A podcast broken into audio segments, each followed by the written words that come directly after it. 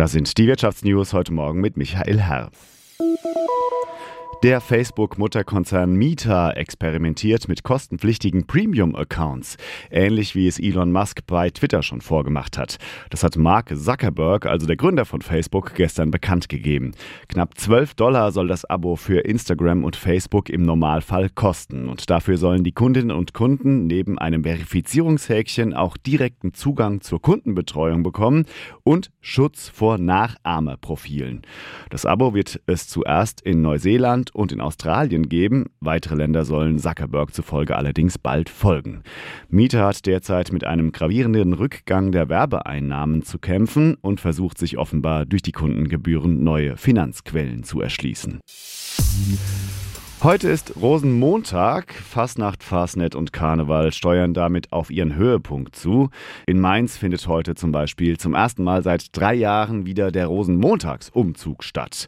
Dass die Kampagne in diesem Jahr wieder unbeschränkt laufen kann, das ist allerdings nicht nur für die Vereine ein großer Segen. Auch die lokale Wirtschaft profitiert von den närrischen Tagen, von dem närrischen Treiben.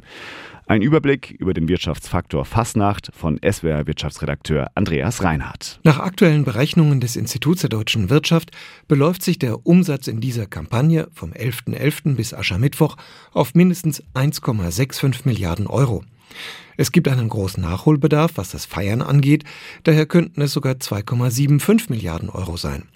Das deckt sich mit ähnlichen Rechnungen des Bundesdeutscher Karneval aus der Zeit von vor Corona. Hier war von 2 Milliarden Euro Umsatz die Rede. 3000 Unternehmen und mehr als 40.000 Mitarbeitende leben der Untersuchung zufolge in Deutschland vom Geschäft mit Karneval, Fasching und Fasnacht. Bundesweit betrachtet sieht dann auch das Institut der deutschen Wirtschaft die Gastronomie als großen Gewinner beim närrischen Treiben mit knapp 800 Millionen Euro Umsatz. Der Einzelhandel, vor allem der Kostümverkauf, erwirtschaftet in der Zeit 385 Millionen Euro. Wie sind die Lebens- und Arbeitsbedingungen am Anfang globaler Lieferketten? Dieser Frage gehen heute Bundesentwicklungsministerin Svenja Schulze und Bundesarbeitsminister Hubertus Heil auf den Grund, und zwar bei einer Reise nach Westafrika. In Ghana und der Côte d'Ivoire wollen sich die beiden Minister vor Ort in Textilfabriken, auf Kakaoplantagen und in einem Migrationszentrum, das von Deutschland und der EU in Ghanas Hauptstadt Accra eingerichtet wurde, ein Bild über die Lieferkettenwirklichkeit verschaffen. In Deutschland ist am 1. Januar das Lieferketten-Sorgfaltspflichtengesetz in Kraft getreten.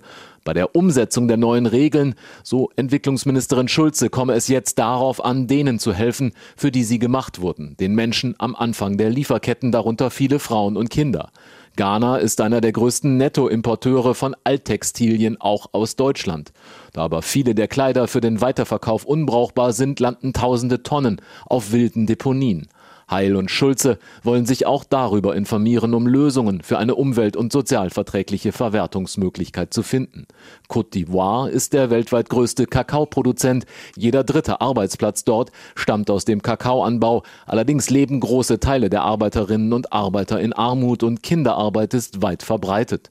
Aus Berlin Georg Schwandt. Und das waren schon wieder unsere Wirtschaftsnews heute am Morgen des 20. Februar. Für euch wie immer zusammengestellt vom SWR. Und hier bekommt ihr zweimal am Tag die wichtigsten Infos aus der Welt der Wirtschaft. Und sonntags, da klären wir dann eure Fragen.